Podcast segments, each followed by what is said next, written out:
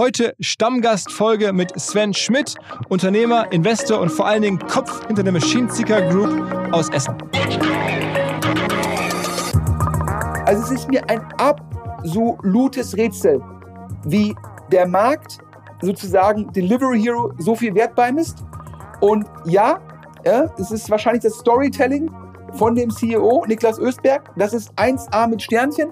Mein Problem ist, ja, you can fool some people sometime, but you can never fool all the people all the time. Und daher sage ich, wenn ich ein Long Short Hedge Fund wäre, ja, hätte ich jetzt gesagt, mein Short des Tages Delivery Hero. Let's go! Go, go! Herzlich willkommen beim OMR Podcast mit Philipp Westermeier.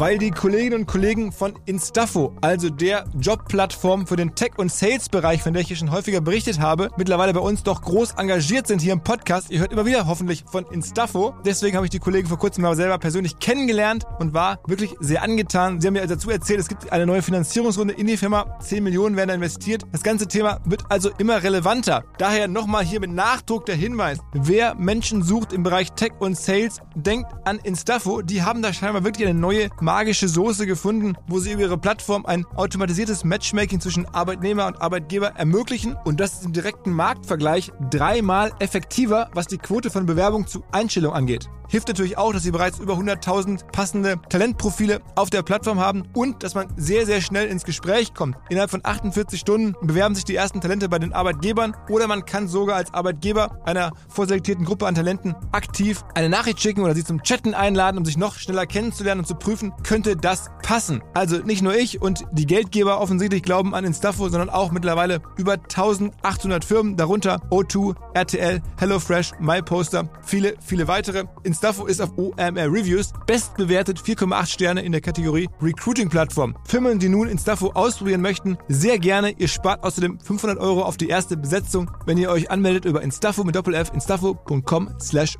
OMR. Zurück zum Podcast. Es hat eine Weile gedauert, bis jetzt zum vierten Auftritt des Jahres von Sven hier im Podcast. Anfang des Jahres war es ein bisschen dichter, was auch daran lag, dass wir eine Sonderfolge gemacht haben zu Sport-Streaming-Diensten. Jetzt sozusagen der reguläre Quartal 3 Auftritt und wie immer mit natürlich ähm, steilen oder besonderen spannenden Thesen, unter anderem, dass Sven mittlerweile klar sagt, er würde Delivery Hero als Aktie ähm, shorten oder leer verkaufen. Da ist er jedenfalls sehr, sehr skeptisch. Wieso, weshalb, warum, das kommt alles gleich. Dazu natürlich wie immer sehr viel auch Sportbusiness, unser gemeinsames Hobby und eine große Sportbusiness-News vielleicht, nämlich Sven erweitert das Portfolio der Vereine oder Ligen, die seine Firma unterstützt. Er macht ja schon relativ viel in der zweiten Liga. Im Darts ist er ja groß aktiv mit Machine Seeker oder Maschinensucher und jetzt hat auch im Handball, also der Handball Champions League. Ziemlich überraschend, warum er das macht, ähm, wie da so sein Blick drauf ist. Und zum Schluss, als besonderes Schmankerl, ganz kurz vor Schluss nochmal, ähm, wenn man bei der Maschinenzüger Group gerne arbeiten möchte, da gibt es ganz, ganz viele Argumente, die dafür sprechen, dann in Essen zu arbeiten äh, mit Sven. Es gibt aber auch eine Frage, die Sven seinen Bewerbern im Bewerbungsgespräch immer stellt. Die ist gar nicht so einfach zu beantworten. Hört mal rein, es kommt ganz zum Schluss sozusagen das Bewerbungsgespräch mit Sven. Wer die richtige Antwort übrigens weiß und die über LinkedIn irgendwo rein kommentiert, ich bin sicher, wir finden irgendeine Idee, das ähm, am Ende zu belohnen und vielleicht gibt es ja sogar einen neuen Job. Ansonsten noch ein kleines Angebot. Ich schicke mir zum Beispiel mit Sven regelmäßig Links zu Artikeln hin und her, die wir gelesen haben, die wir halt gut fanden, um den anderen darauf aufmerksam zu machen. Und aus der Idee heraus haben wir vor kurzem angefangen, ein WhatsApp-Newsletter aufzusetzen, wo ich einmal die Woche drei Links zu Artikeln an euch schicke, wenn ihr Bock habt, äh, mit Sachen, die mich begeistert haben in den Tagen. Häufig auch Links, die ich vielleicht von Sven bekommen habe, die ich ihm auch geschickt habe. Also wer es bekommen möchte, einfach in den Show Notes äh, anmelden. Wir machen das gemeinsam mit dem Partner Hey Charles, einem ja, WhatsApp-CM-System. Das klappt hervorragend. Einfach kurz eintragen, anmelden in den Show Notes. Geht ganz leicht, super einfacher User Experience und dann kommt einmal die Woche per WhatsApp kommen dann drei Artikel-Links äh, von mir. Äh, moin Sven. Moin Philipp, vielen Dank. Ist mir eine Freude. Du hast mal wieder im Sportsponsoring äh, zugeschlagen. Äh, war es neigungsorientiert oder nicht, was jetzt kommt? Ja, du weißt ja, ich bin großer Fußballfan, Tennisfan, Darts-Fan, Olympia-Fan und äh, da ist mir immer so ein bisschen berechtigt vorgeworfen worden, äh, wir waren auf dem Trikot ähm, von Michael van Gerven direkt mit zwei unserer Marken und du weißt ja, ich bin großer persönlicher Fan von dem für mich besten Dartspieler aller Zeiten. ja, ja, auch wenn jetzt viele andere sagen, das ist doch Phil Taylor. Ähm, und wir sind immer noch größter Sponsor der zweiten Bundesliga. Wir sind immer noch Sponsor der deutschen Olympiateams. Ähm, Tennis passt jetzt nicht ganz so. Um jetzt auf deine Frage zurückzukommen, ich glaube, ich habe die noch nie zum Handball geschleppt, oder? In der Tat nicht. Also ich war auch, glaube ich, noch nie bei einem Profi-Handballspiel seit meiner Zeit als Lokaljournalist in Essen. Mit, glaube ich, 15 oder 16 war ich mal bei, bei Tusem Essen damals, also Handball erste Liga damals, aber ist jetzt schon ein paar Jährchen her. Äh, und deswegen war ich überrascht, als du mir erzählt hast, dass du jetzt äh, groß im Handball einsteigst. Ja, wir haben letztes Jahr bei der Handball-WM in Ägypten, da haben wir bei den Spielen der deutschen Nationalmannschaft ähm, da haben wir Bodenkleber gebucht ähm, für Maschinensucher und für Truck Scout äh, 24, ähm, unsere beiden Marken in Deutschland. Und das hat sehr gut funktioniert und hatten auch die Rückmeldung ähm, von Händlern von Gebrauchtmaschinen, dass da viele tatsächlich selbst Handball spielen. Und ähm, Handball, ja, sage ich mal, so teilweise ein bisschen älteres Publikum, auch überwiegend männlich. Und das ist ein ganz guter Match ja, zu, zu der sozusagen zu, zu unserer Zielgruppe, zu den Händlern von Gebrauchtmaschinen, zu den Anbietern von Gebrauchtmaschinen. Das hat gut gepasst. Und jetzt kam halt äh, für uns dieses extrem spannende Angebot, dass wir Nachfolger werden können von der Weltmarke Velux als Titel und Hauptsponsor der Handball Champions League der Männer. Und, ähm, und in dem Fall, A, das war jetzt schon ein relevant hoher Betrag und B, ja, ich war schon mal beim Final Four Turnier in Hamburg, also um das äh, deutsche deutscher Pokal. Aber nein, ich gehe jetzt nicht regelmäßig zum Handball. Und daher haben wir das schon diesmal mit einem spitzen Bleistift durchgerechnet, auch geguckt, wie erfolgreich war letztes Jahr die Handball-WM. Ja, und jetzt für uns ein großer Leuchtturmdeal. Ja, heißt jetzt demnächst die Machine Seeker EHF Champions League. und das Final Four Turnier in Köln heißt demnächst oder heißt jetzt Truck Scout 24, Final Four in der Lanxess Arena in Köln. Wir haben Bodenkleber, wir sind im Logo sozusagen mit berücksichtigt. Wir haben 20 Prozent der Bandenfläche. Also daher für uns ein echter Leuchtturmdeal. Ich sehe das schon von meinem geistigen Auge, wie du dann beim Final Four dem Sieger dann sozusagen als, als Sponsoring-Verantwortlicher dann mit so einem Pokal, so einem Sacke und Krawatte um entgegenschreitest und dann da so einen Pokal überreichst. Ne? So. tatsächlich, tatsächlich ist das Teil des Leistungspaketes. es ist wirklich so. Also äh, wir können den Pokal übergeben. Ähm, ich war dieses Jahr äh, noch nicht, ich war dieses Jahr nicht da in der Lanxess Arena. Das war im Juni ja ein, ein mega Wochenende. Ist eines der größten Hallensportevents Europas. es, es, muss, es muss allerdings mega warm gewesen sein. Und ähm, der, der Geschäftsführer von Truck Scout 24, der war für uns da und der meinte, es war brütend heiß. Und da habe ich schon gesagt, Mensch, wenn das nächstes Jahr genauso ist, dann musst du den Anzug anziehen. Ja, okay. Also, äh, wer diese Bilder sehen möchte, äh, wie Sven den Pokal überreicht, ist vielleicht äh, nicht ganz so spannend wie das Finale selber, aber lohnt sich fast anzureisen.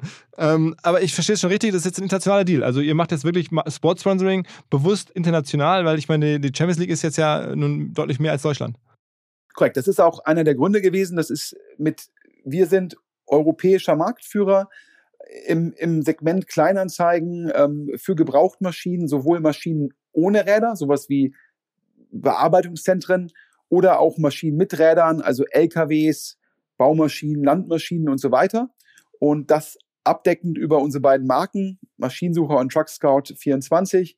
Und dann haben wir noch international Machine Seeker und in Benelux Werkzeugen. Und ähm, ja, und die Champions League im Handball, die ist groß in Spanien, Frankreich, Deutschland, Polen, Dänemark, Norwegen, Ungarn, Slowenien, äh, Kroatien, Serbien. Ähm, das sind Handballländer und es ist ein sehr, sehr guter Fit ähm, mit, mit unserem sozusagen Fußabdruck in Europa. Und auch einer der Gründe zu sagen, die Medialeistung, die dadurch entsteht, die passt zu unseren Märkten. Und äh, das, wie gesagt, zusammen mit dem positiven Test, wenn wir ihn rückwirkend so nennen wollen, bei der Handball-WM hat uns dann dazu bewogen, diesen Deal zu machen. Und ich finde es natürlich auch klasse. Philipp, du weißt, als ich vor sechseinhalb Jahren da angefangen habe bei Maschinensucher in Essen, und da war alles noch eine Nummer kleiner. Und hättest du mir damals gesagt, ja, wir werden mit unserer Gruppe ähm, Nachfolger der Weltmarke Velux als Haupt- und Titelsponsor, ja, wie geil ist das?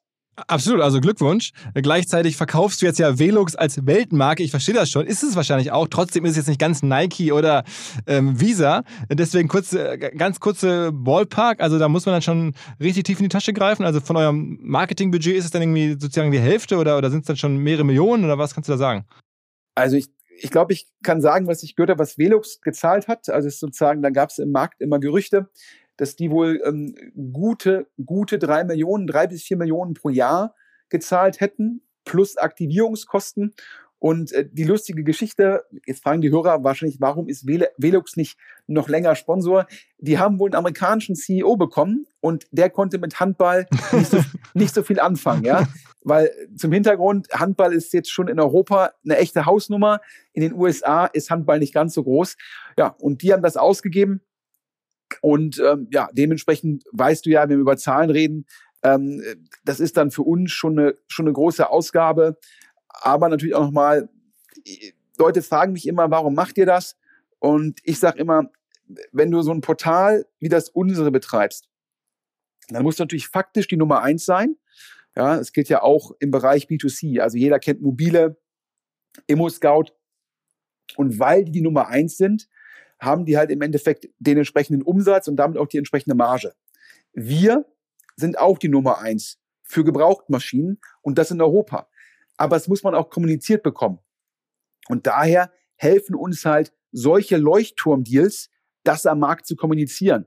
Wenn ich sage, wir sind größter Sponsor der zweiten Bundesliga, wir sponsern die deutschen Olympiateams mit eigenen Mannschaften, die dann für Maschinensucher antreten. Und jetzt versuchen wir diese Kommunikation die in Deutschland, wo wir unsere Marktführerschaft damit sehr gut kommunizieren konnten, europäisch sozusagen auszurollen. Denn wir sind in den letzten zwei, drei Jahren in Spanien, in Kroatien oder auch in Dänemark extrem stark gewachsen und wollen das jetzt nutzen, um auch in den Ländern die Kommunikation hinzubekommen. Das heißt, wenn wir dann auf Händler zugehen, dass die sagen, aha, ihr seid die, ah ja, ihr seid der Nachfolger von Velux. Das heißt, ihr müsst wirklich so groß sein. Und dann geben wir natürlich auch nochmal Zahlen. Hier sind unsere, unsere Reichweite, unsere Nachfragen, also unsere Anfragen, die wir vermitteln. Und das hoffen wir dann, dass uns das erlaubt, dann entsprechend noch mehr Anbieter außerhalb von Deutschland erfolgreich einzusammeln. Und wie viel von so einem Investment ist am Ende messbar und trackbar und von euch sozusagen richtig verifizierbar? Und wie viel ist am Ende dann doch jetzt mittlerweile dein Bauchgefühl? Ist ja schon ein bisschen geschultes Bauchgefühl nach all den Jahren der, der, des Sportsponsorings. Was ist da sozusagen dann noch ein bisschen so eher qualitativ? Ist ganz spannend. Ich glaube, es hängt äh, sehr, sehr viel davon ab, A, wie stark die, die Mediareichweite eines Events ist und wie gut ähm, ein Logo sichtbar ist. Wir konnten die Bodenkleber bei der Handball-WM im letzten Jahr, da konnten wir den, konnten wir es sehr gut messen. Das konnten wir auch bei Analytics sehen. Das liegt natürlich auch daran, das ist damals von den öffentlich-rechtlichen übertragen worden, hatte die entsprechende Einschaltquote und die Bodenkleber haben als Werbemittel für uns sehr gut funktioniert. Ja. Das sind natürlich auch solche Länderspiele bei der WM, das sind natürlich dann auch irgendwelche mediale Großevents. Bei der Champions League reden wir jetzt über 132 Spiele, wo es zwei Bodenkleber von uns gibt, wo wir auch im Logo im Mittelkreis integriert sind, wo wir 20 Prozent sozusagen ähm, der Bande haben. Aber dennoch ist es natürlich immer schwieriger zu messen, weil es nicht, nicht diese 5, 6 Millionen Einschaltquote geben wird. Vielleicht dann an dem Finalwochenende, wo es dann vier Spiele gibt. Aber vorher hat halt jedes Spiel dann schon ein bisschen geringere Reichweite. Und da müssen wir gucken, wie gut wir das messen können. Bei der zweiten Bundesliga, wo wir ja auch bei acht Vereinen Sponsor sind, sind dann jeweils 17, 17 Heimspiele. Da haben wir die gleiche Problematik. Ein Zweitligaspiel hat alleine auch nicht diese große Reichweite. Daher sind die Ausschläge relativ schwer im Endeffekt zu messen. Da kommt noch hinzu, dass die Bande nicht ganz so gut funktioniert wie so ein Bodenkleber beim Handball. Und da macht, da macht es in der Messbarkeit auch schwierig. Das heißt, natürlich ähm, ist viel unserer Messbarkeit auch ein bisschen, wie nehmen das unsere Anbieter wahr? Ja, wie nehmen das Käufer von Gebrauchtmaschinen wahr? Und natürlich habe ich ja gerade erklärt, es geht uns auch darum, über solche Leuchtturmthemen unsere Marktführerschaft auch am Markt zu kommunizieren. Mhm. Okay, aber am Ende muss man trotzdem sagen, äh, mutig, äh, durchaus antizyklisches Investment, äh, während ja durch, an anderer Stelle eher gespart wird oder eher auch große Sorge ist vor Rezession ähm, oder schon auch die Rezession quasi erlebt wird. Ähm, drückst du da jetzt auf die Tube? Ja, ich glaube, das Zitat wird, glaube ich, Warren Buffett ähm, zugerechnet. Uh, When others are greedy, be fearful und uh, be greedy when others are fearful. Also letztendlich sagt Warren Buffett, manchmal muss man sich antizyklisch verhalten. Ich glaube, das war natürlich bei ihm eine Aussage in Bezug auf, auf Aktien und Börsenkurse. Und wir sagen halt, in der Zeit, wo man natürlich, wo wir, es geht um Investitionsgütermaschinen, wo wir auf Nachfrageseite, aber natürlich auch in Gesprächen mit unseren Händlern merken, dass natürlich aktuell im Markt Gegenwind ist, sagen wir, es ist jetzt für uns der Zeitpunkt als Marktführer, unsere Marktführerschaft auszubauen. Das ist ja auch immer so ein bisschen der unfaire Vorteil, den man als Marktführer hat, ja, dass es meistens dann die kleineren ein bisschen härter trifft und dass die Möglichkeit halt ist jetzt zu sagen, jetzt geben wir halt nochmal Gas mit so einem fetten Leuchtturmdeal und um zu sagen, jetzt geht's wirklich darum, auch in Ländern, wo vielleicht irgendwie bisher nicht so eine starke Nummer eins sind wie in Deutschland, ja, den Erfolg, den wir in Deutschland haben, auch nochmal in Spanien, in Frankreich genauso stark zu duplizieren. Also da unseren Marktanteil relevant auszubauen. Und ja, ich. Aber ihr merkt die Krise schon. Also ich meine, ich meine Maschinenhandel ist ja durchaus ein, stelle ich mir vor, ähm, konjunkturanfälliges Geschäft. Also das merkt man schon. Ja, klar. Polen ist, äh, glaube ich, unser zweitgrößter Markt. Und äh, Maschinen sind Investitionsgüter. Und klar, der russische Angriffskrieg in der Ukraine, da, da sind natürlich die Polen noch mal viel näher dran als wir. Und dazu kommt noch Deutschland, Italien, Österreich, die Diskussion der Energiepreise in den drei Ländern, äh, das Gasthema, glaube ich, am größten. Führt natürlich auch dazu, dass Leute sagen, kaufe ich jetzt noch mal Maschinen, um in Deutschland zu produzieren. weil die Produktionskosten natürlich auch von den Energiekosten sozusagen mit beeinflusst werden. Und das sind natürlich da spezielle Gegenwinde und natürlich das additiv nochmal Inflation, Rezession, gestörte Lieferketten, Chipkrise. Das ist natürlich alles weiterhin da und sorgt natürlich nicht für Vertrauen. Und wir wissen beide, wie wichtig Vertrauen ist. Und daher, ja, aber zum Schluss für uns immer noch ein Luxusproblem. Ich sag mal, hättest du mich im Februar gefragt, da waren wir ja zusammen in LA, habe ich glaube ich zu dir gesagt, dieses Jahr, da wollen wir 35 bis 40 Prozent organisch wachsen und jetzt werden es 25 bis 30. Das heißt, uns kosten sozusagen die Gegenwinde ungefähr 10 Prozent organisches Wachstum, aber im Vergleich zu anderen Firmen geht es natürlich immer noch sehr gut. Also man kann sagen, so ein bisschen ein Luxusproblem für uns und daher können wir uns natürlich auch diese Investitionen in die Marke erlauben. Wie sieht es denn bei dir aus? Also oh, wir reden ja auch immer und ich frage ja immer neugierig, weil ich ja sehe, bei Investitionsgütern ist da schon ein bisschen Gegenwind im Markt und ich frage immer, wie läuft es bei OMR? Und ich weiß ja auch vor zwei Jahren, Corona-Krise, da hat sogar der Strahlemann Philipp auch mal kritisch äh, ausgesehen, hatte auch mal Falten in den Augen, was ich äh, natürlich total nachvollziehen konnte. Und jetzt ja eigentlich dieses Jahr, ich weiß ja im Mai OMR Festival, wir hatten ja vorher den letzten Podcast gemacht und ich glaube, man kann sagen, äh, ein Monstererfolg. Ich glaube, Hamburg war ausgebucht. Und ich glaube, du hast mir gesagt, die Messe, das letzte Mal, als die Messe in Hamburg so voll war, war beim Kirchentag. Also daher. Äh, also OMR Festival gigantisch. Und du sagst mir auch bei OMR Reviews, ich glaube, eurem zweiten, du weißt ja immer, ich, ich, vielleicht für die Hörer, ich bin ganz großer OMR Reviews Fan. Ich finde das Businessmodell mega. Ich finde das Team, wie das exekutiert, mega. Ich glaube, super viel wert. Das sind natürlich auch geile Kunden, ja, SaaS Enterprise Kunden, die verdienen weiter Geld. Da will ich ja am liebsten in meinen OMR Reviews investieren. äh, Philipp lässt mich nicht. Aber auch da läuft es weiter gut. Das heißt, meine Frage an dich, ist das bei euch alles Sonderkonjunktur oder sagst du, es gibt keine Rezession? nee, also da bin ich schon realistisch. Aber in der Tat, du hast ja gerade selber gesagt, die, die, die SaaS-Firmen, die auch bei uns am Ende Kunden sind, ähm, und davon gibt es ja auch einige mittlerweile börsennotiert, und da kann man die Zahlen sehen, denen geht es tatsächlich ganz gut. Also, also geht es uns dann ein bisschen besser als wahrscheinlich Maschinenhändlern oder Leuten, die irgendwie von Energie abhängig sind. Das sind die ja nur jetzt indirekt. Ähm, insofern, ähm, das ist bei OMR Reviews ist es stabil. Wir haben natürlich auch ein kleineres Niveau, auf dem wir wachsen jetzt. Ist ja noch ein recht junges Projekt, erst zwei, drei Jahre alt. Ähm, aber es geht da ganz gut voran und wir merken das noch nicht.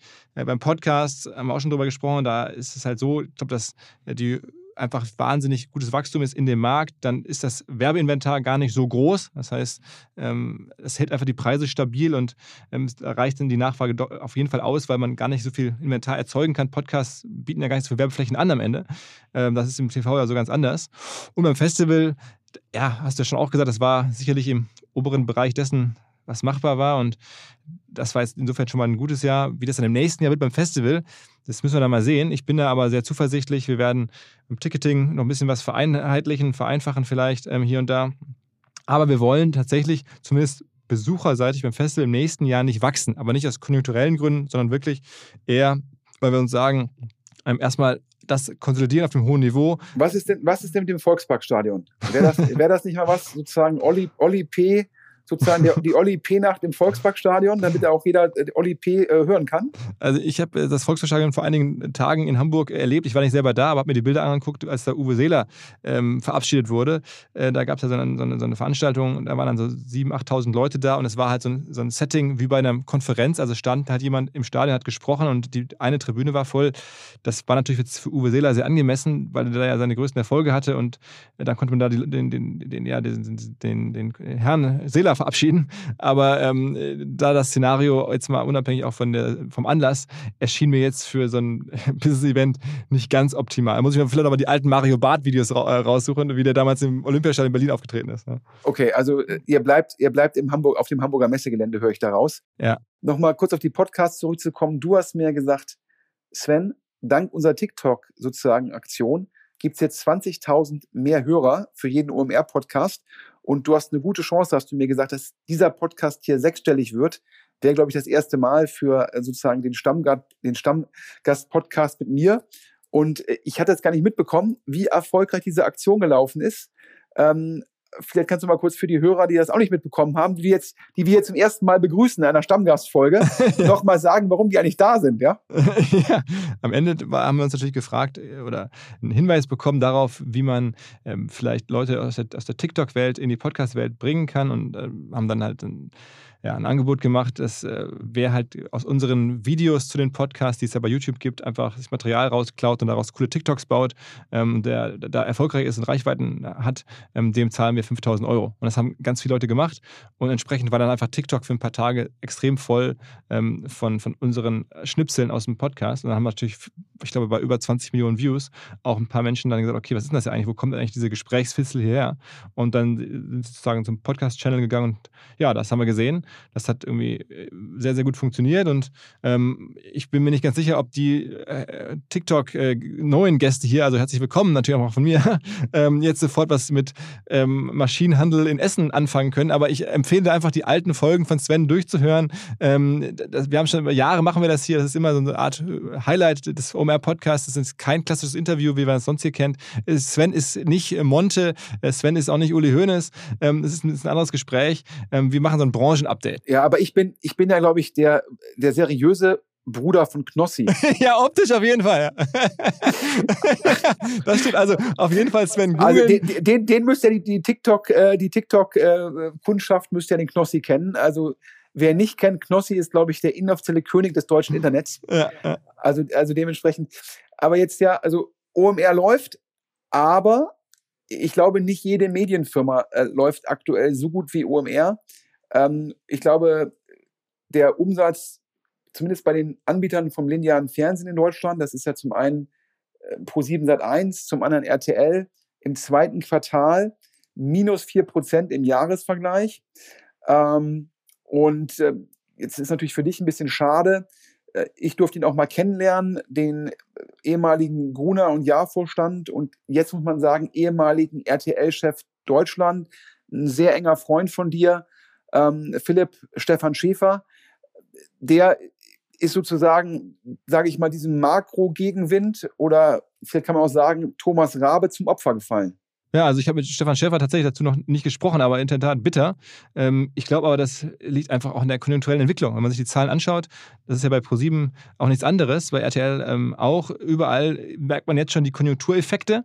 Und ähm, auch da muss man sagen, Stefan Schäfer ist auch nicht der Einzige. Tatsächlich hat ja der Thomas Rabe in seinem Amt als auch ähm, Aufsichtsratschef bei Adidas, dort auch vor kurzem, vor ein paar Tagen, den Kaspar Rohrstedt, den langjährigen CEO, entlassen, der vor kurzem noch zum Manager des Jahres gewählt wurde und so weiter. Also auch da, und dann kann man sagen, noch nicht mal Thomas Rabe ist der Einzige, der gerade Leute entlässt, sondern ähm, der Herbert Dies ist vor kurzem ausgeschieden, bei VW, ähm, bei Fresenius, auch im DAX-Konzern, ähm, ist der ähm, CEO ausgeschieden. Also es gibt schon fast so eine Art äh, CEO-Sterben, aber ich bin mir nicht ganz sicher, ob das jetzt irgendwie ein Trend ist oder eher so Einzelfälle, die sich da gerade durch Zufall irgendwie ähm, ballen. Ja, ich glaube, das hat meines Erachtens jeweils einzelne oder spezifische Gründe. Aber natürlich ist da jetzt teilweise im Markt Gegenwind. Und äh, wenn Gegenwind da ist, zeigt sich wieder auch klarer, äh, wie jemand damit umgeht. Und äh, dann ist natürlich auf einmal die Bereitschaft vielleicht von Aufsichtsräten oder Aufsichtsratsvorsitzenden Veränderungen vorzunehmen halt höher, als wenn Rückenwind da ist und zum Schluss halt die Zahlen dann deshalb gut aussehen.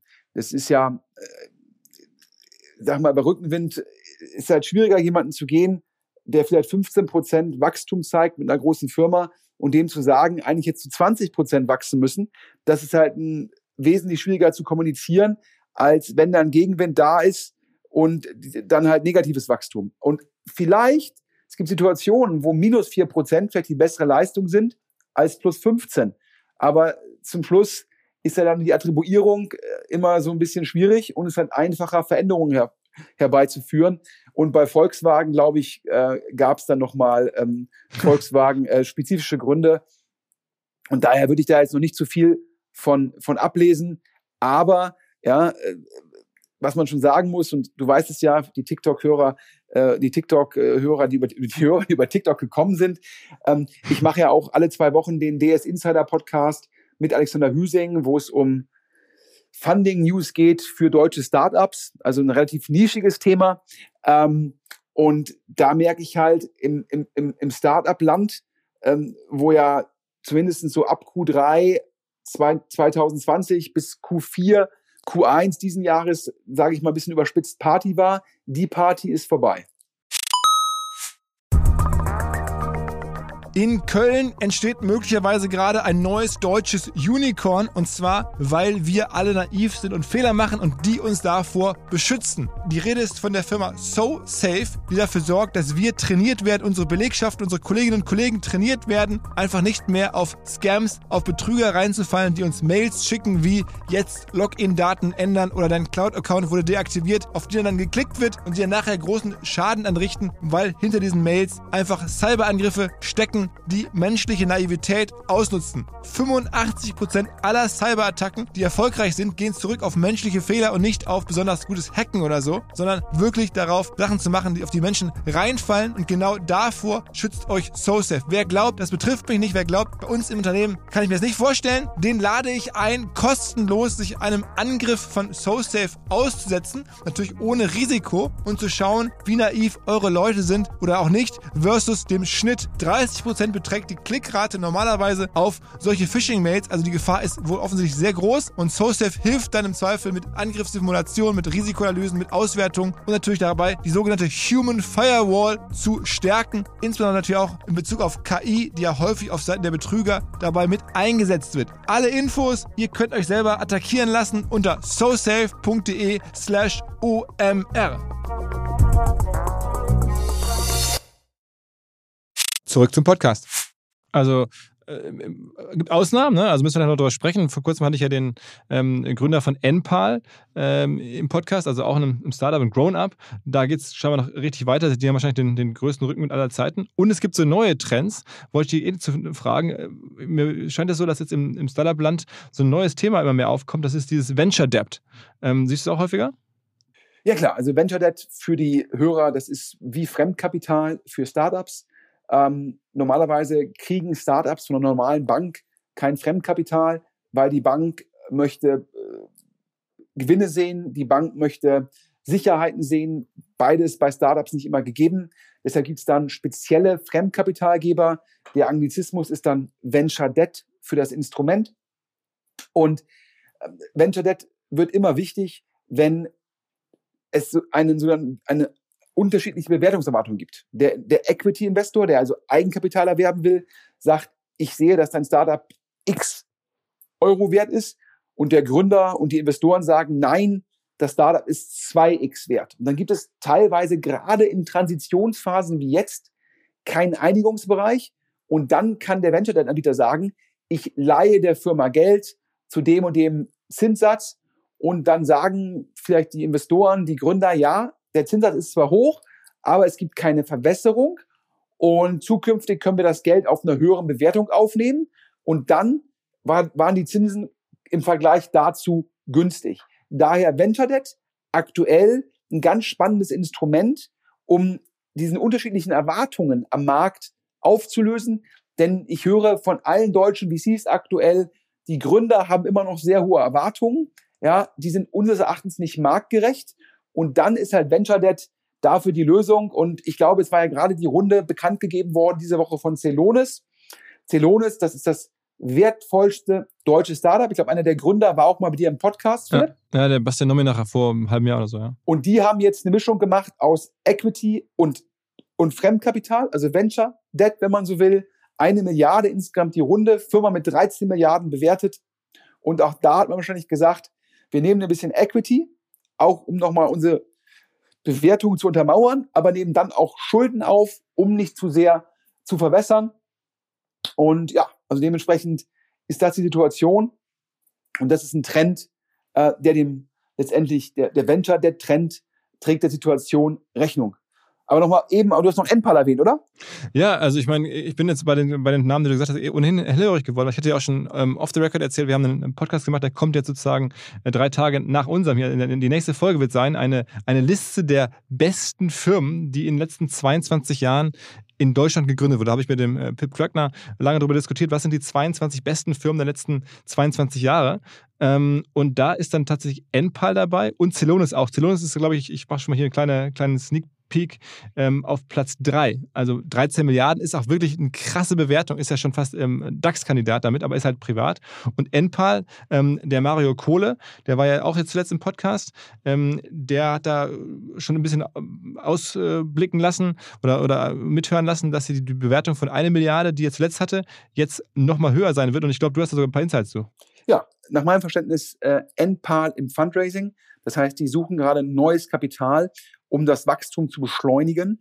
Hintergrund äh, für die Hörer, die Enpal nicht kennen, vielleicht mal kurz erklären, äh, vielleicht beide Firmen erklären. Celonis, Enterprise, SaaS-Software, also das ganz klassische Modell, was VCs mögen, Marktführer in ihrer Rubrik Prozessmanagement. Ja, Enpal, Konsumentenprodukt und zwar sagen die dem Häuslebauer, ja, du musst dich um die äh, Solaranlage gar nicht kümmern. Wir bauen die dir aufs Dach, wir schließen die an, wir warten die, wir kümmern uns um alles und du bekommst dann den Strom und zahlst uns dafür einen monatlichen Beitrag. So, das ist, glaube ich, Endpal in einfach. Also ein Leasingmodell, ein Leasingmodell für Stromanlagen, ne? Ja, wenn man so will. Wobei Leasing und Service würde ich in dem Fall sozusagen vereinen, weil halt neben der reinen Leasingleistung ja auch dann noch weiter Service geboten wird. Und Enpal selbst macht halt alles, nur nicht das nur nicht die lokale Installation und den Service. Das sozusagen machen sie mit Partnern. Das heißt, die fokussieren sich aufs Produkt, auf die Kundenakquisition und so weiter. Und natürlich die Thematik Energieversorgung. A, wie kann ich sozusagen da als sozusagen Häuslebauer, wie kann ich meine Kosten in den Griff bekommen für den Strom? Und B, wie kann ich auch sicherstellen, dass ich immer Strom habe? Und da kommt sozusagen Enpal ja, ist, ist da ein Lösungsanbieter und alle Anbieter natürlich in dem Segment, sage ich mal, spätestens seit März und April, die hatten eh schon Rückenwind und jetzt haben sie Rückenwind zum Quadrat und glaube ich eine Firma, wo auch Picos, also sprich ähm, der Investor ähm, von Alexander Samba, ähm, auch mit stark mit beteiligt ist und glaube ich insgesamt eine, eine Firma mit, mit Top-Leuten und man ist halt jetzt zum richtigen Zeitpunkt an der richtigen Stelle und exekutiert und die nehmen jetzt nochmal Geld dafür aus, um zu skalieren.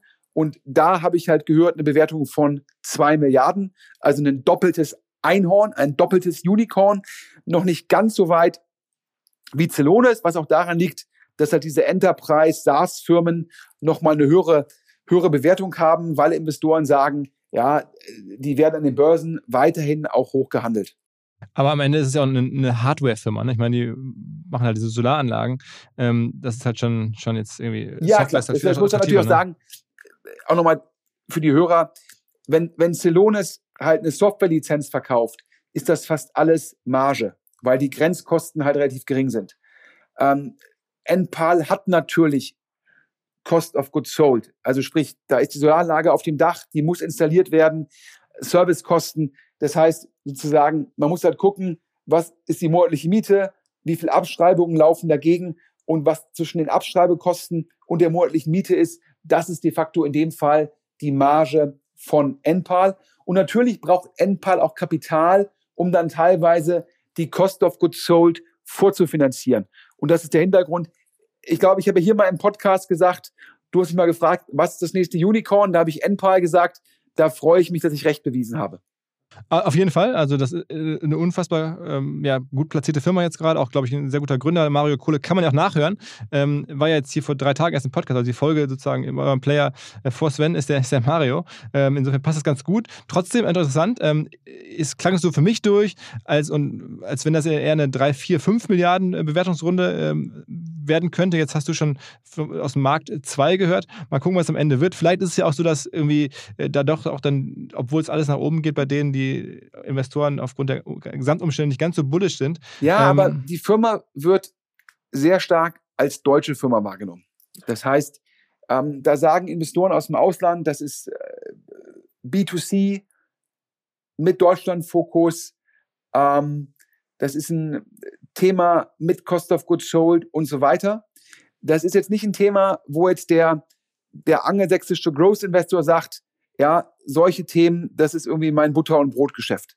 Darunter fällt halt Celonis, ähm, aber nicht halt NPAL. Und das führt dazu, dass der Markt dann halt eine Bewertung eher um die zwei Milliarden erwartet.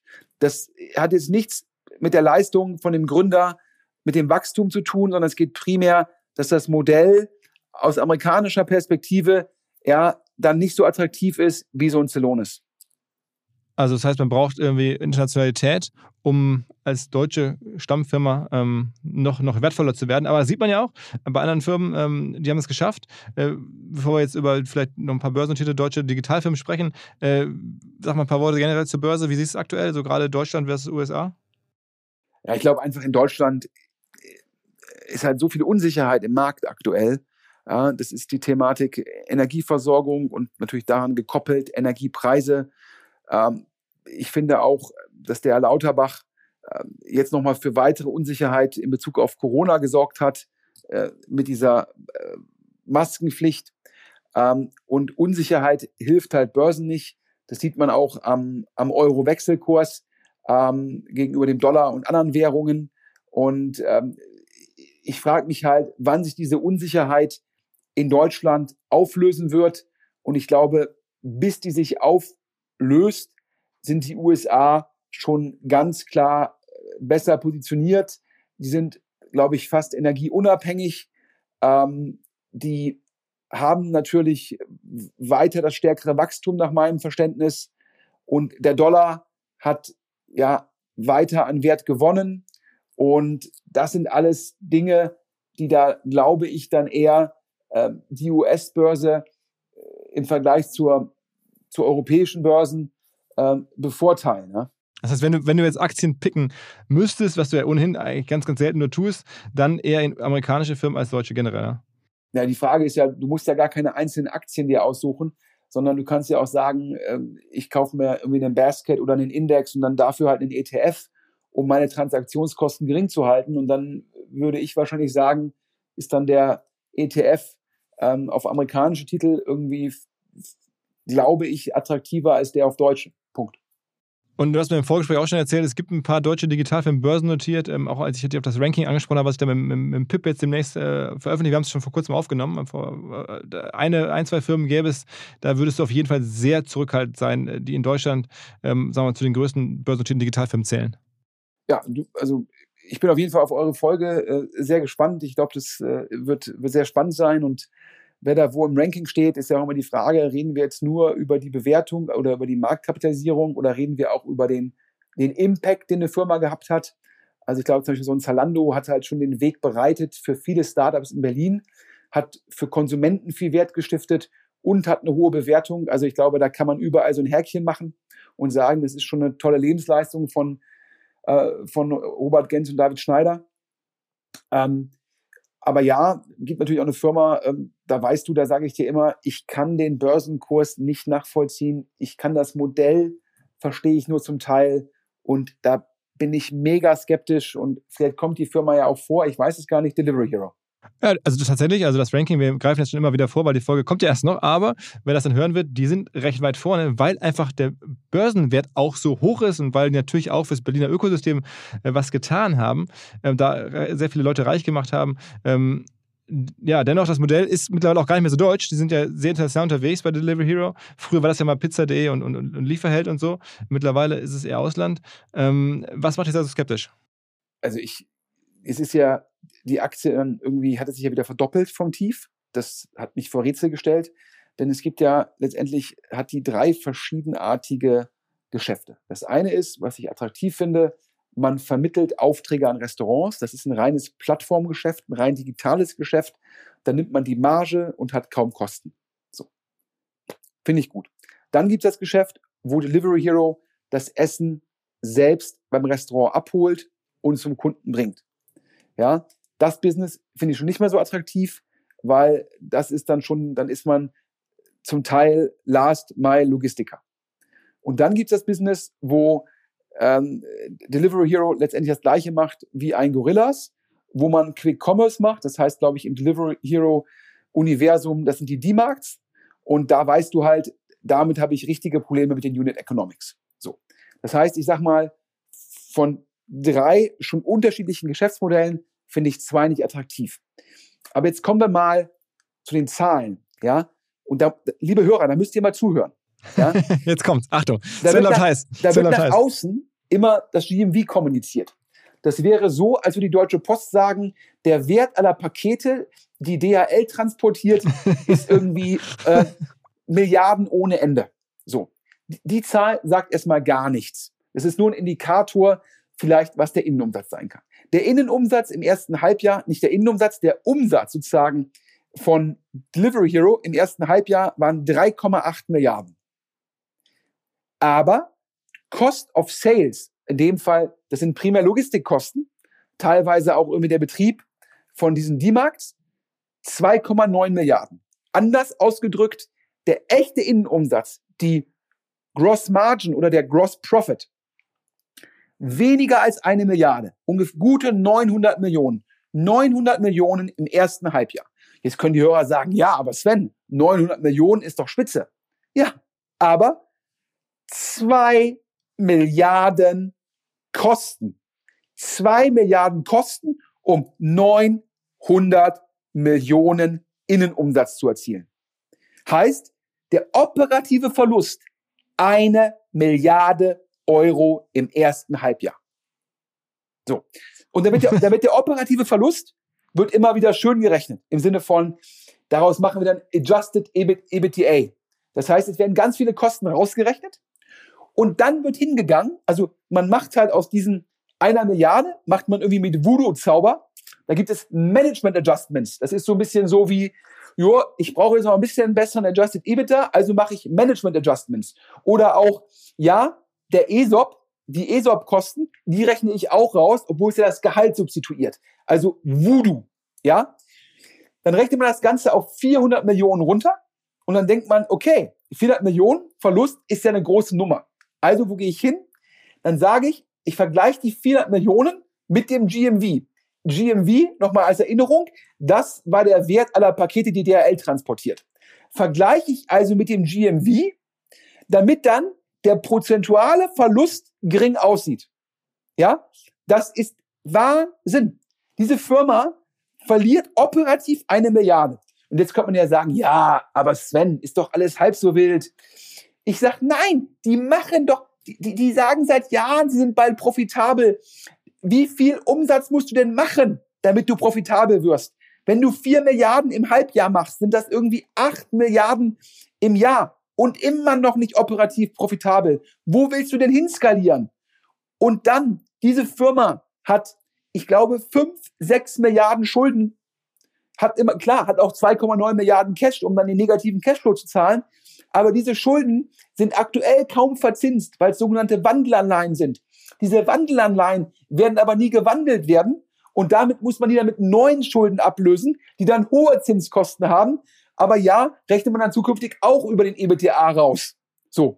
Aber vor allem, das, das, der Enterprise Value ist ja immer Börsenbewertung plus Schulden. Das heißt, die Marktkapitalisierung, die, die ist ja noch klein im Vergleich zum Enterprise Value. Und daher, und ich verstehe auch nicht, das Wachstum nimmt jetzt ab, Quartal über Quartal, weil natürlich dieser mega Rückenwind ist auch nicht mehr da. Also es ist mir ein absolutes Rätsel, wie der Markt sozusagen Delivery Hero so viel Wert beimisst. Und ja, ja, es ist wahrscheinlich das Storytelling von dem CEO Niklas Östberg. Das ist 1A mit Sternchen. Mein Problem ist, ja, you can fool some people sometime, but you can never fool all the people all the time. Und daher sag ich, wenn ich ein Long-Short Hedgefund wäre, ja, hätte ich jetzt gesagt, mein Short des Tages Delivery Hero. okay, okay. Also äh, du wärst wahrscheinlich auch nicht, äh, würdest dich wahrscheinlich auch nicht in die Top 10 der Liste platzieren, äh, die wir da gerade besprochen haben. Nicht der, der, die Top 100. okay, also da müssen sich Pip und ich auf jeden Fall warm anziehen. Das wird ein Gespräch, das wir lange verfolgen werden. Äh, Freue ich mich drauf. Bin sehr gespannt, wie es da weitergeht. Und man muss sagen, ähm, du hast das ja schon, das ist ja schon lange so, also es ist keine neue Meinung. Auch schon vor der Pandemie warst du da skeptisch. Ähm, genauso ähm, bei ich war Krypto. Ja auch immer skeptisch, was Gorillas, Flink, Getir, GoPuff und diverse Quick-Commerce-Anbieter angeht, weil ich zum Schluss an die Unit Economics nicht glaube. Die Frage ist ja immer, wie viel Orders kann so ein Fahrer in einer Stunde machen und wie viel Geld muss er pro Order verdienen, damit man überhaupt die Kosten und auch dieses Pickings gegenfinanzieren kann.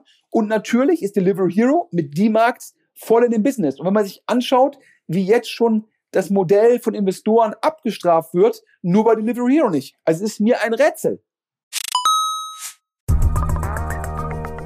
Ihr seid ja hoffentlich alle am 7. und 8. Mai beim OMR Festival in Hamburg mit dabei. Das freut dann nicht nur mich, sondern auch die Kolleginnen und Kollegen von Audi. Denn unser Partner Audi bietet dort die Möglichkeit, Audi und vor allen Dingen Elektromobilität zu erleben oder zu erfahren im wahrsten Sinne des Wortes. Ihr könnt dort den Audi Q6 e-tron, der Mitte März erst seine Weltpremiere gefeiert hat, dort kennenlernen. Ihr könnt Probefahrten machen, verschiedensten vollelektrischen Modellen wie dem Audi Q4 e-tron. All die Fahrzeuge sind vor Ort. Um das zu machen, benötigt ihr noch nicht mal, ganz leise, ein Ticket fürs Festival. Ihr könnt einfach unter audi.de slash umr schon vorab eine Probefahrt reservieren oder wenn ihr ein Ticket habt, dann könnt ihr zum Audi-Stand kommen in die Halle A4 und dort eine Probefahrt ausmachen. Jedenfalls kombiniert gerne eure Reise zum Festival nach Hamburg mit dem Erleben von Vorsprung durch Technik. Zurück zum Podcast.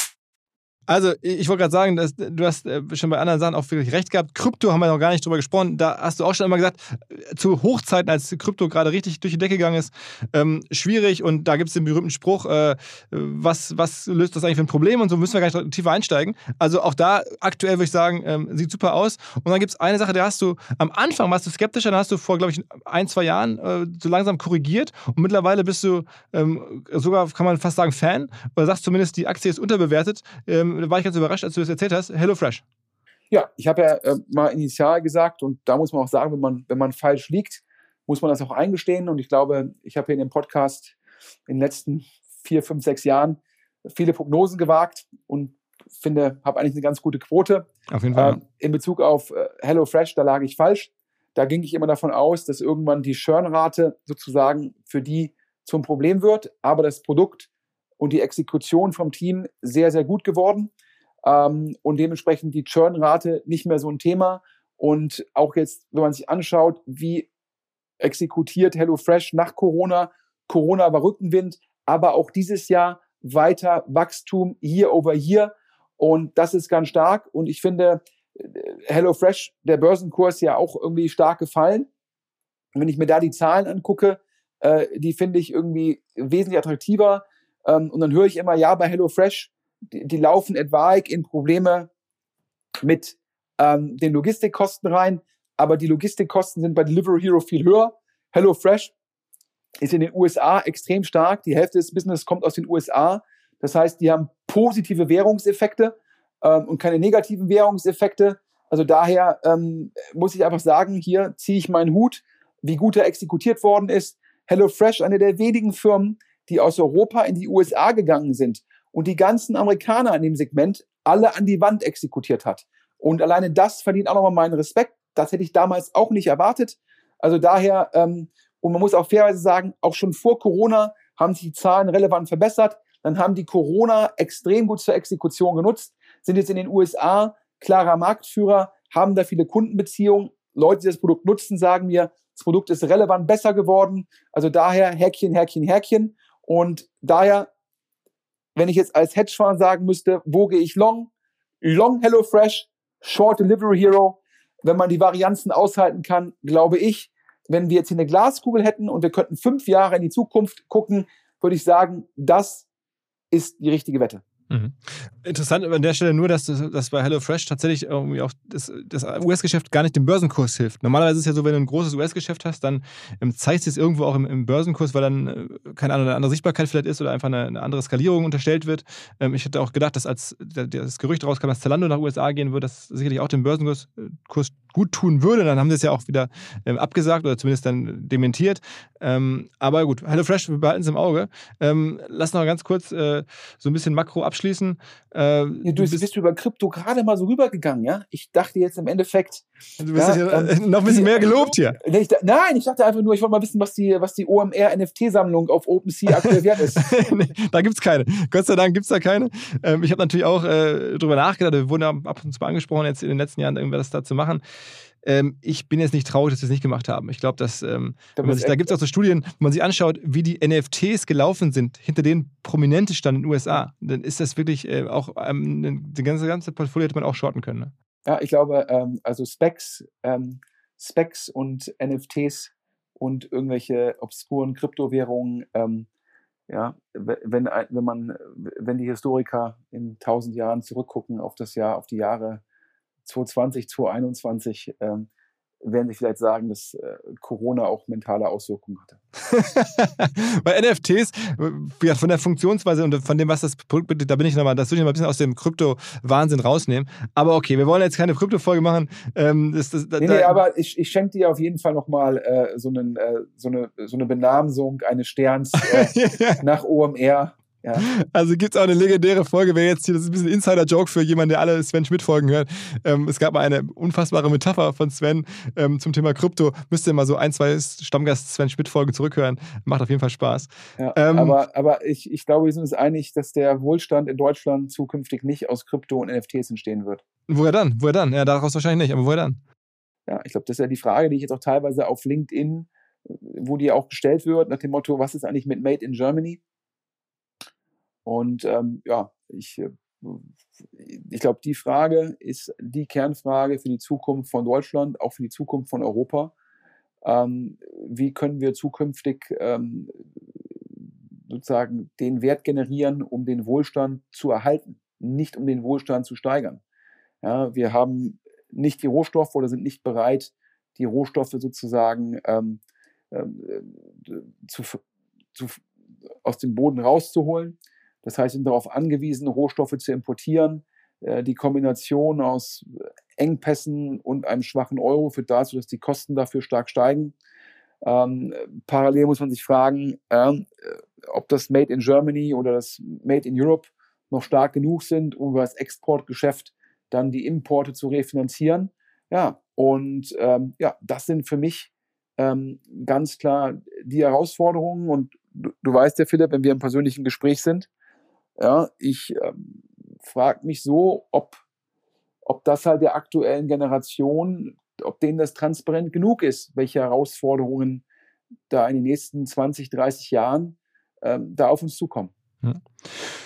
Ähm, ja, lass uns vielleicht lieber zum Abschluss ähm, noch ein paar leichtere Themen angehen. Ähm, wir haben mit Sport angefangen. Äh, mit Sport wollte ich das Thema äh, auch abschließen. Und zwar ein, ein Sportdeal, äh, über den wir auch schon mal hin und her getextet haben, als er dann irgendwie äh, kam, schon vor langer Zeit immer wieder. Ich hatte vor kurzem in einem Podcast ähm, bei Alles auf Aktien bei dem Holger Chapitz ähm, tatsächlich über Menu gesprochen. Hab dann mit viel Glück richtig gut gelegen, weil am zwei Tage nach diesem Podcast ging es dann richtig hoch bei dem Menu. Wollte, ihr, wollte Elon Musk erst Twitter kaufen und dann noch Menu, ne? Aber im Fall von Menu war es ein Scherz und im Fall von Twitter war es vielleicht auch einer, aber, aber der hat jetzt noch gerichtliche Folgen. Der Menu-Scherz glaube ich nicht, weil dann auch der einer der reichsten Briten gesagt hat, wenn die Glazers verkaufen würden wollen, wolle er kaufen. Und dann ist der Kurs nochmal gestiegen. Hm. Äh, in der Tat, also Manchester United ist ja einer der wenigen börsennotierten Fußballclubs. Und, ähm, aus neben, neben Unterhaching? Äh, genau, also vierte deutsche Liga. Ähm, also, was ich spannend fand, auch in, in einem anderen Podcast, die sind mit zwei Milliarden bewertet. Äh, vergleichbare Clubs sind irgendwie eher das Doppelte wert. Ja, aber ähm, das stimmt ja auch wieder nicht ganz. Die weil sind, die Schulden haben, ne? Weil die Schulden haben. Und du musst äh, Enterprise Value mit der Bewertung vergleichen. Also musst, man muss immer Äpfel mit Äpfel oder Birnen mit Birnen vergleichen, entweder schuldenfrei oder die Schulden draufziehen. Hm. Okay, aber trotzdem wäre da noch eine Bewertungslücke ähm, zwischen Menu und dann Plusschulden. Ähm, Klar. aber in der Sekunde, wo dann die Glazers, die sind Hauptaktionär von Manchester United, sagen, wir verkaufen unseren Anteil, dann werden auch etwaig die, die öffentlich gehandelten Anteile mehr wert sein, weil dann potenziellen Käufer sagt, ich kaufe die Anteile von den Glazers und nimm den Club wieder von der Börse. Denn die Frage ist ja, ist es sinnvoll? Ist eine Börsennotierung für einen Fußballverein sinnvoll? Ich glaube, darüber kann man kontrovers diskutieren. Die ganzen NBA-Vereine, NFL-Vereine, natürlich alle nicht an der Börse. Ähm, und ähm, dementsprechend, ja. Ähm, aber du weißt ja meine Meinung, wir hatten darüber gesprochen. Ich finde, die Glazers werden da immer zu Unrecht verteufelt. Das ist, muss man sagen, ist eine amerikanische äh, ja, Unternehmerfamilie, denen verschiedenste Sportvereine weltweit gehören. Ja, vor allem gehören die Tampa Bay Buccaneers mit Tom Brady. Ähm, ja. Letztes Jahr den Super Bowl gewonnen und äh, dieses Jahr in München am Start. Also daher ähm, schon eine relevante sozusagen ähm, Familie, denen Sportvereine gehören. Und ich glaube, Menu, da haben sie einfach ein Finanzinvestment getätigt. Aber haben das gekauft, ja, vor, vor weiß ich, 15 Jahren ungefähr oder so? Für, also die haben es von der Börse genommen. Ähm, in, es war immer so, Menu hatte zwei, drei sogenannte Anker-Investoren. Und ähm, da haben die sich mit diesen Anker-Investoren sozusagen geeinigt, die, deren Pakete zu kaufen und haben dann auch noch sozusagen öffentlich Aktien gekauft und konnten dann irgendwann Manchester United von der Börse nehmen, haben das Ganze dann teilweise mit Fremdkapital und auch mit hochverzinslichem Fremdkapital als Mezzanin finanziert. Und dann ist immer so der Vorwurf an die, durch die Schulden hätte dann Menu äh, ja, weniger Möglichkeiten gehabt. Und ich glaube, der letztere Punkt ist der, wo ich immer glaube, es ist eher Story, also eher ESPN würde sagen, das ist eher Fiction als Fact. Aber erklär doch mal vielleicht für jemanden, der nicht so tief drin ist, was haben die Größenordnung damals dafür bezahlt, äh, das, den Verein zu kaufen? Was er jetzt wert ist, haben wir gerade gesagt, ungefähr 2 Milliarden äh, plus der Schulden. Ähm, was haben die bezahlt? Und wie macht man das? Also man kauft das und wo, dann legt man die Schulden, die man da sozusagen selber aufgenommen hat. Ja, also ich, glaube, ich glaube, erstmal muss man natürlich gucken, dass man das mit eigenem Geld kauft. Ähm, weil man natürlich gerade, wenn man so einen Minderheitsanteil kauft, dann kann man den meistens sehr schwer mit Fremdkapital finanzieren. Es sei denn, man haftet halt mit allem, was natürlich auch tun können, ja, weil ihnen ja diverse Assets gehören.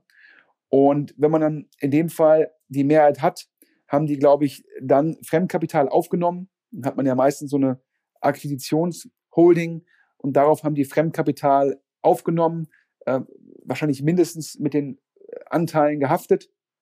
Dann kann man über Verschmelzungen natürlich auch gucken, ähm, dass man die Schulden dann potenziell auf die operative Gesellschaft drauf bekommt. Ähm, und dann gab es auch noch irgendwie hochverzinsliches äh, Schulden, die dann das Equity ersetzt hat, das notwendige Equity. Und das haben die dann irgendwann abbezahlt. Und ja, und der, wie gesagt, der Vorwurf ist dann immer, dass durch die Schulden Manchester United irgendwie eingeschränkt worden wäre.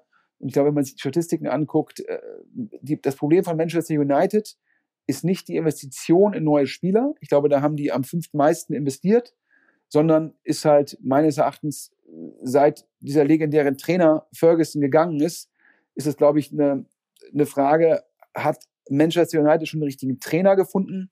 Haben die die richtigen Spieler akquiriert? Was haben die für Preise dafür gezahlt? Waren die geduldig genug? Und ich glaube, alle vier Punkte kann man skeptisch sehen. Aber ich glaube, der von den Glazers war es ein gutes Investment. Ich glaube, die haben ungefähr so eine Milliarde gezahlt. Ist jetzt zwei Milliarden plus Schuldenwert. Also wahrscheinlich haben die zwei, zweieinhalb X gemacht. Ähm, was ja jetzt auch nicht so schlecht ist, wobei man sagen kann, hätte man das gleiche Geld wahrscheinlich äh, vor 15 Jahren in Google oder Amazon investiert, hätte man ein anderes Multiple. ja, okay, fair enough, so, so kann man es sehen.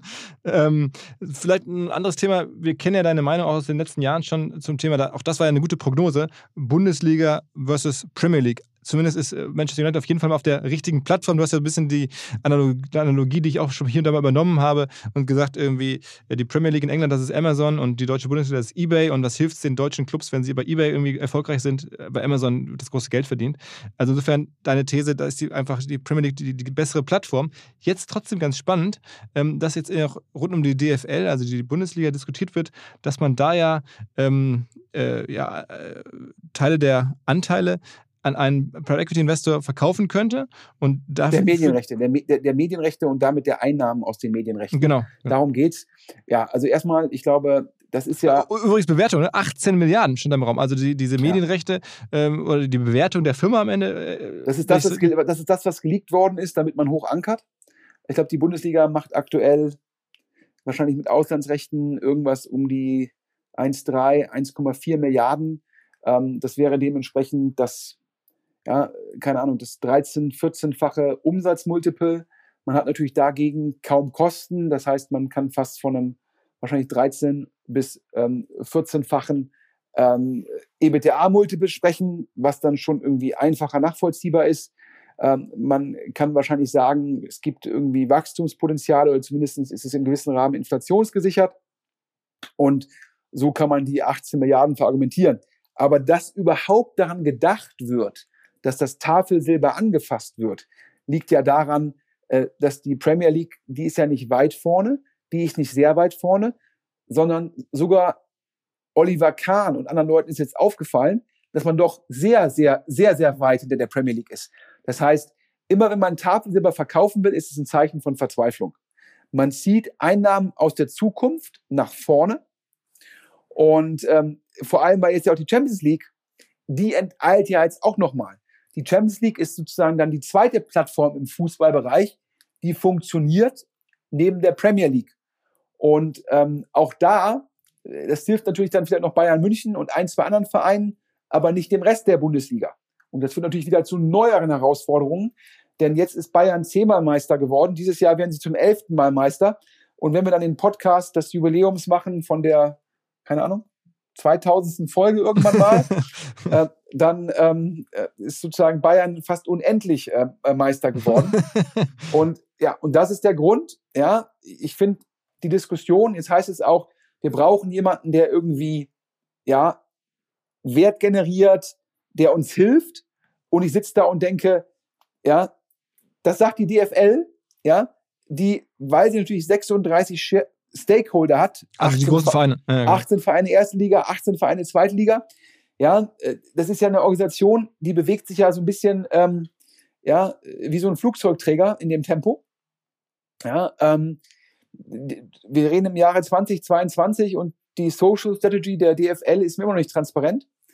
Ähm, und ähm, jetzt hoffen die darauf vielleicht, dass wenn dann sie dann einen PE haben, den ein Teil der Medienrechte gehört, dass das vielleicht genügend Druckpunkte für Veränderungen setzt. Meine persönliche These ist, die Vereine werden das Geld irgendwie nehmen, um irgendwelche Löcher zu stopfen.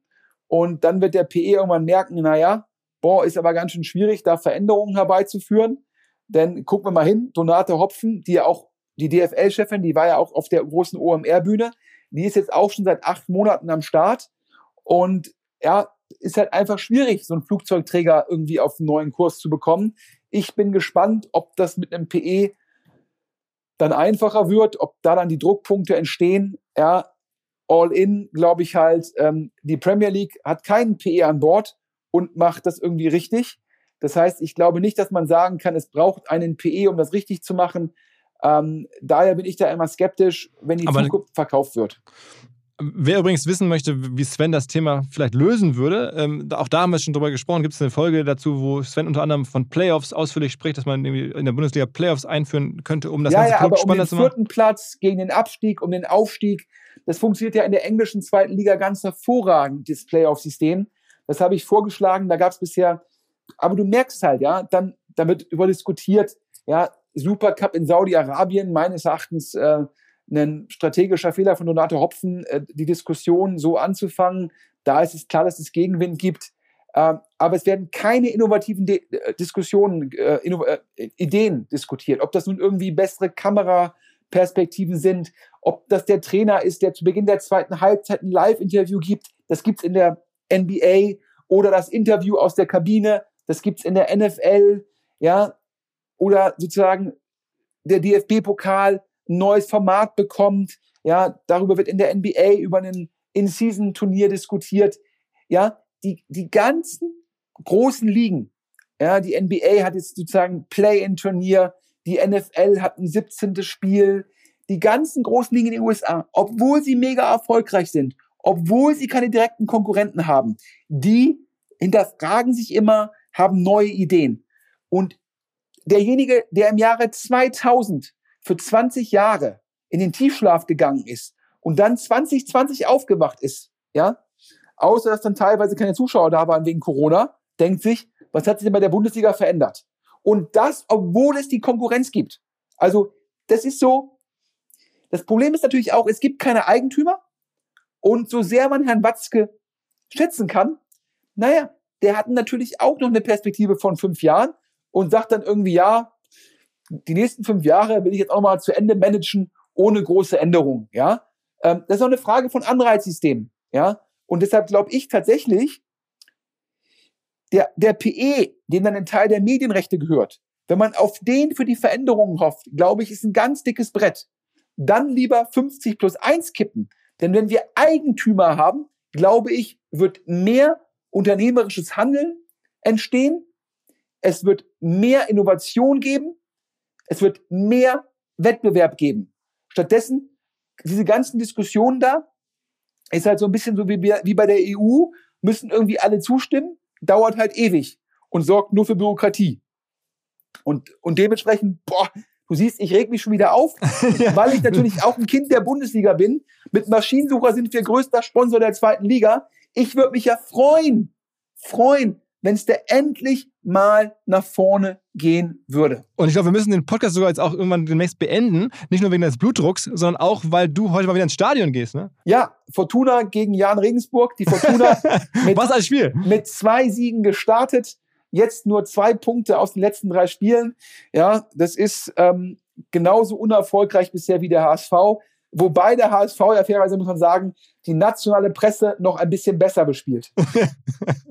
naja, also das kommentiere ich jetzt nicht im Sinne des äh, HSV nicht, im Sinne unserer Hansestadt nicht. Ähm, ich glaube, es war wieder echt viel drin. Es hat mit Sport angefangen, es hat mit Sport aufgehört und dazwischen ähm, auch ein, zwei ähm, ganz äh, klare Takes. Äh, vielen Dank, Sven. Ja, Philipp, vielen Dank. Und wie immer zum Schluss meine Ansage, wer bei dem Titelsponsor der Handball Champions League weiß, bei dem kommt. europäischen Marktführer für B2B Classifieds, ja, wer für den arbeiten will, wer für eine Firma arbeiten will, die trotz des Gegenwindes im Markt 25 bis 30 Prozent organisch wächst, wer für eine Firma arbeiten will, die hochprofitabel ist, die nicht auf Venture Capital angewiesen ist, für eine Firma sozusagen, die per se was Gutes tut, weil wir halt sozusagen für eine effizientere Nutzung für bestehende Maschinen sozusagen äh, sorgen.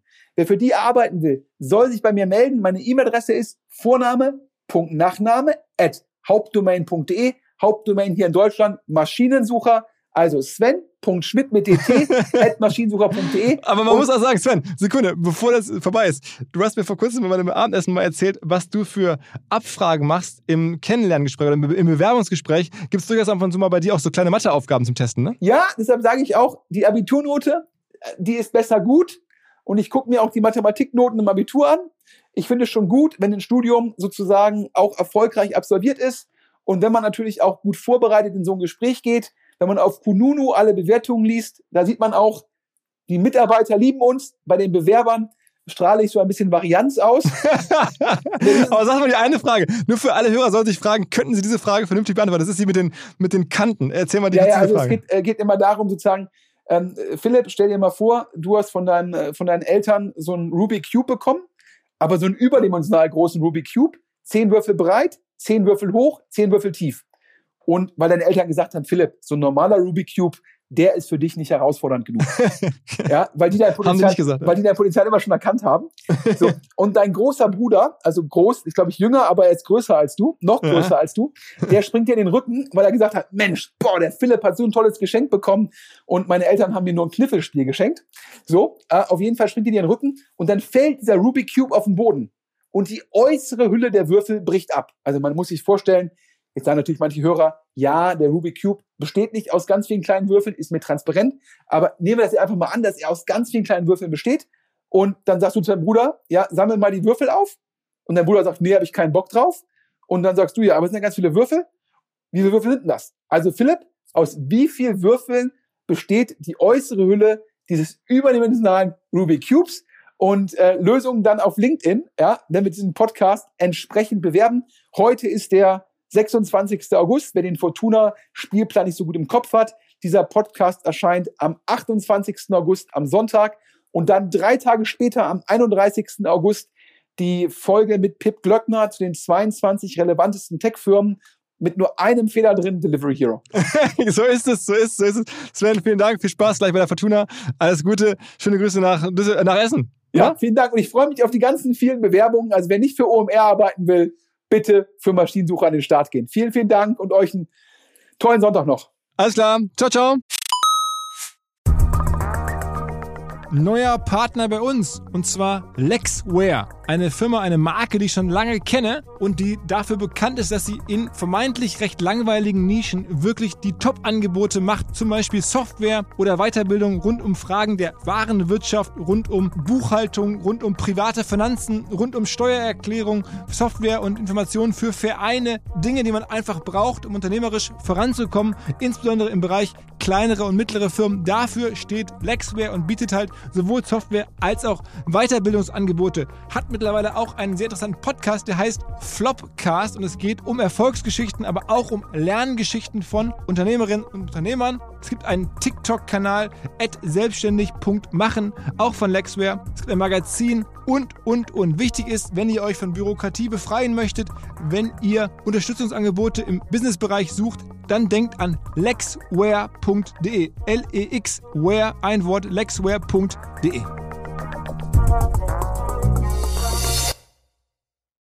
Zurück zum Podcast. Dieser Podcast wird produziert von Podstars bei OMR.